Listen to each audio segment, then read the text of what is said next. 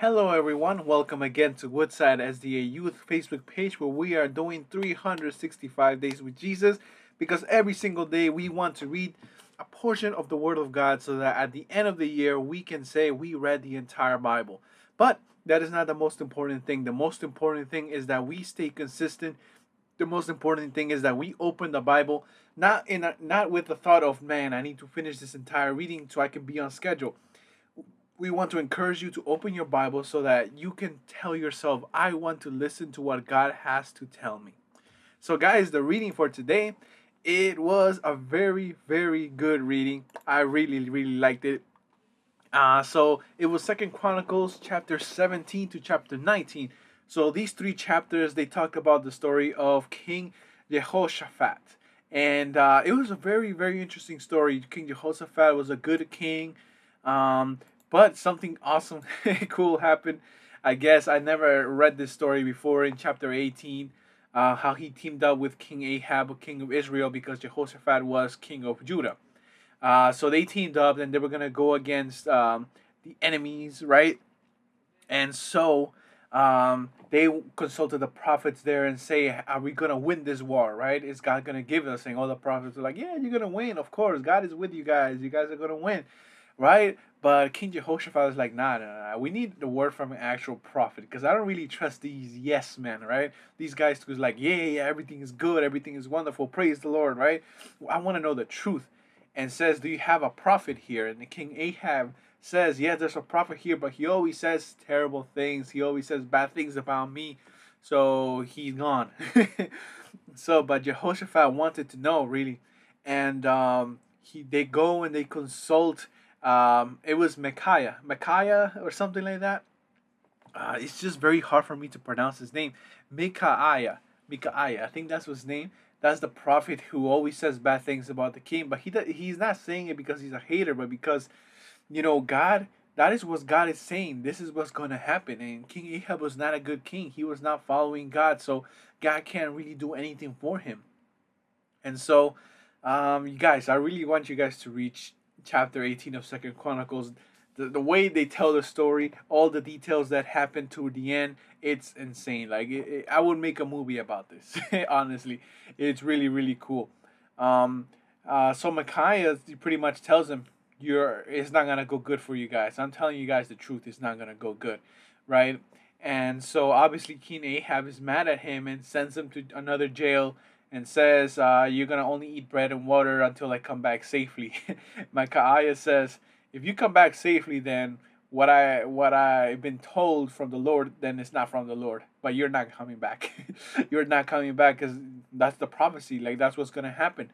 And it was insane, right? And so they go into battle. Jehoshaphat survived because in the middle of the war, as he was about to be killed, he cried out to the Lord, and the Lord delivered him. But King Ahab was fatally wounded. He died, and um, you know Micaiah's prophecy came to pass. And so this whole chapter was amazing. You guys should really, really read it. Um, in chapter 19, we pretty much see uh, the judges that Jehoshaphat appoints since he survived the war. He goes back to Jerusalem. He puts the judges. So, what I want to some of the things that I really like from this reading is that uh, many times there's going to be a lot of people who are going to preach a prosperity gospel and uh, i think that's what it's called but pretty much uh, uh, what this means is that they're gonna just preach saying with God, if you believe in God, everything's gonna be fine. If you believe in God, you're not gonna have sickness. You're not gonna have a lack of money. You're not gonna have problems with your family. You're not gonna have problems with friends. You're gonna not gonna have problems with your job, anything. And guys, this is pretty much not true. Like we can trust God to take care of these problems, but they are always going to be problems and there are always going to be sicknesses. No matter you know how strong your faith is you know uh, obstacles are going to come in your way. Um, you know we see this with the prophets themselves. Like for example prophet elijah he had a terrible sickness and that's why he died. And i'm pretty sure he asked god to heal them but he says man but we don't know what happens but it was God's will for him to die. I'm pretty sure Elisha died in God, you know, believing in God, yet he still had the sickness. Guys, just because we believe in God doesn't mean that we are free from diseases. Just because we believe in God doesn't mean we are free from death. Just because we believe in God doesn't mean we're always going to have money. Guys, uh, you know, this is something wrong, right? And uh, similar situation I see in this story. You know, the kings asked their prophets, Are we going to win this battle, right? And the prophet said, Yeah, of course you're going to win. God is with you. Go and go fight, right? And, um, you know, there was this one prophet who actually was telling messages from the Lord saying that it's not going to happen. He was saying a message contrary to a prosperity gospel or a message, right? Or a happiness all the time message. Uh, he and uh, he was despised for it. And guys, we're gonna be uh, sometimes despised for the message that we preach. Sometimes we're gonna bring truth to the you know to the pulpit. We're gonna bring truth to our family. We're gonna bring truth to our friends. And many times that truth is not gonna be well accepted in society. You know, society has different morals. They have different standards and everything contrary to what the Bible says. And when they give us the opportunity to speak, we should not sugarcoat what the Bible says. We shouldn't change it because we are afraid of the backlash that's going to happen. God says they're going to hate us for what we preach, right? So if that's going to happen, you know, guys, nothing's going to stop it. If people are not hating on you because of what you preach, then obviously contextual, right? If they're not hating on you because of what you preach, then you may not be preaching the correct gospel. Why do I say contextual? Because sometimes people preach hate from the Bible and that is a wrong message. You should never preach hate from the Bible, right? But when you're preaching the truth and you know that you're preaching the truth, you pray to God and you're sending that message and you receive backlash. Don't feel like you did a bad job. Don't feel like you, um, if you're actually being led by the Holy Spirit and you receive that hate, don't feel like you did things wrong. People are gonna hate you sometimes because of the truth, and that is just a fact.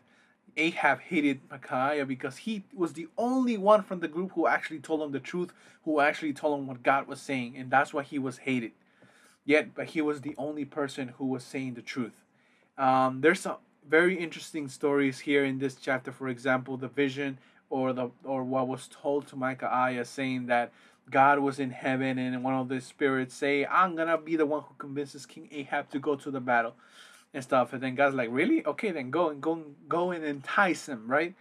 It kind of sounds a little weird the story, which is something that I want to study further. I want to study the actual, um, you know, uh, dialect that happened here because it kind of seems like God purposely wanted Ahab to die, and obviously that that is not true, or it could be wrong, right? So, but this is going to encourage me to read more and to study more but yeah, guys, there's gonna be uh, um, you know a time where we you know God's messages are very nice. They have their messages of peace, but God says that you know He doesn't come to bring peace but the sword, the sword, right? And there's gonna be times where we're gonna be en- entering conflict because of us preaching the truth. We might feel scared. You might feel scared, but that's something that we have to face, and that is why it's very important for us to be um, you know, connected with God, to read His holy word so that we know what we should be preaching, so that we know the truth. Because if we're not reading the Bible, guys, how can we preach? How can we tell others to read the Bible if we ourselves don't read it? How can we tell others that we have the truth if we are not actively reading the truth, right? That is why it's very important for us to start this journey and to get as many people as possible to join us. It can be very, very easy to spend weeks, months, you know, years not reading the Bible and still be part of church. It's possible, guys. It's been possible in my case. Uh, but that's why I thank God for this ministry. And, you know, the purpose of all this is to, ga- to gather as many people as possible who want to say to God, God, I have not been reading, I have not been consistent, I have not really prayed to you in a while, but please help me take advantage of this ministry, of this journey, of this opportunity to reconnect with you. Guys, we are now called, especially during these very difficult times, to preach the truth because that's what the people want. Let us not sugarcoat the truth, guys. Everybody wants to know the real truth. And it's going to bring us uh, a lot of backlash, but it's also going to bring love. It's also going to it's also going to bring a lot of people to Christ. So guys, uh, if you if it's your decision to say, God, please help me, you know, read your truth.